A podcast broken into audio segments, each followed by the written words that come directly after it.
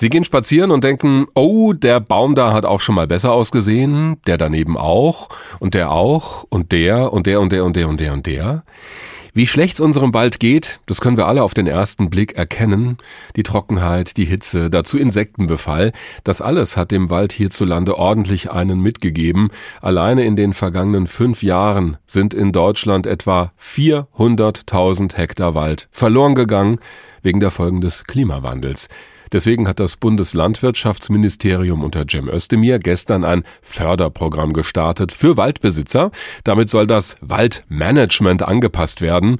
Das heißt, welche Bäume sollen noch gepflanzt werden und welche kommen besonders gut mit der Trockenheit zurecht? Darüber habe ich mit Professor Andreas Rohloff gesprochen. Er ist Fachmann für Baumbiologie an der Technischen Universität in Dresden und er hat herausgefunden, dass die Bäume hierzulande anpassungsfähiger sind als gedacht. Herr Professor Roloff.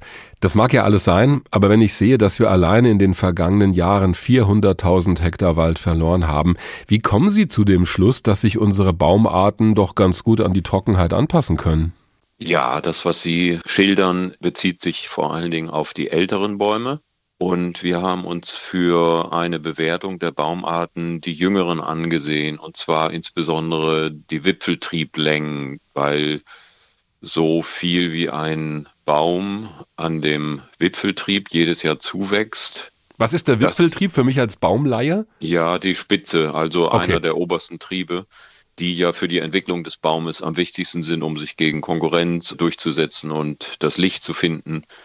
Und wenn man diese Trieblängen misst, was man problemlos fünf bis zehn Jahre zurück machen kann, die sind immer dann, wenn der Austrieb stattgefunden hat, unveränderbar. Also ich kann heute an einen Baum gehen und mir den Trieb ja, von 22 ansehen und dann die Narben von den Knospen, dann finde ich den 21er, 20er und der hat immer noch dieselbe Länge wie in dem Jahr, als er ausgetrieben ist. Und wenn wir da die Triebe von den Jahren 15, 16, 17, die drei Jahre, mit den Trieblängen 18, 19, 20, das waren die Trockenjahre, vergleichen, dann müsste es bei sensiblen Baumarten zu einem Einbruch oder zumindest zu einem deutlichen Rückgang hm. durch die Trockenheit kommen. Und wir haben das an über 2000 Bäumen gemacht, 20 Baumarten und durchgehend es viel besser aussieht, als wir erwartet hatten, nämlich dass nur bei ganz wenigen die Trieblängen zurückgegangen sind. Ah, okay. Sie haben gesagt, junge Bäume. Was heißt hm. das? Wie alt ja, sind die? Ja, so 15 bis 25 Jahre, ja, okay. so dass man an die Wipfeltriebe noch rankommt, runterbiegen. Ja, geht für mich als um die zu messen. Durchaus mhm. noch jung durch.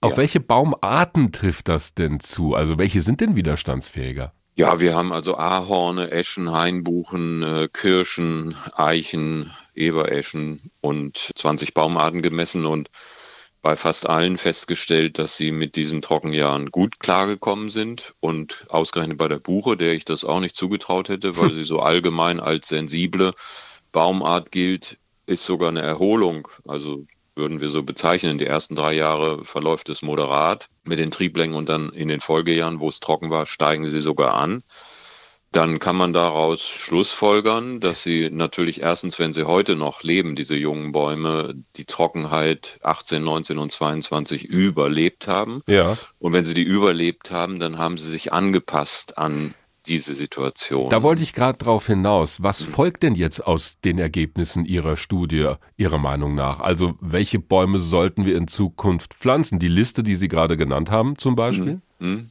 Ja, also vor allen Dingen, denn dann merkt man auch die Besonderheiten des Standortes. Erstmal schauen, was an Naturverjüngung schon da ist. Das hat mich auch überrascht, selbst auf Flächen, wo Fichtenreinbestände waren, was es da an Baumartenmix in der Verjüngung gibt. Und diese naturverjüngten Pflanzen, die haben eine viel größere Wurzelausdehnung schon, als wenn ich, wie Sie eben sagten, Bäume pflanze. Ne? Mhm. Im Wald ist das nicht unbedingt die erste Priorität. Natürlich, wenn ich von Fichte zu Buche wechseln will und keine Buchen da sind, dann muss ich die Buche pflanzen. Aber als allerwichtigstes drauf schauen, was da schon wächst und möglichst viel davon verwenden, weil diese Bäume eben mit allem, was da kommt, viel, viel besser klarkommen als gepflanzte. Und wenn man jetzt bei gepflanzten schaut, dann ist eine große Vielfalt natürlich wichtig, dass man nicht mehr auf eine Fichte oder eine Kiefer setzt, mhm. sondern drei, vier Baumarten im Bestand mischt.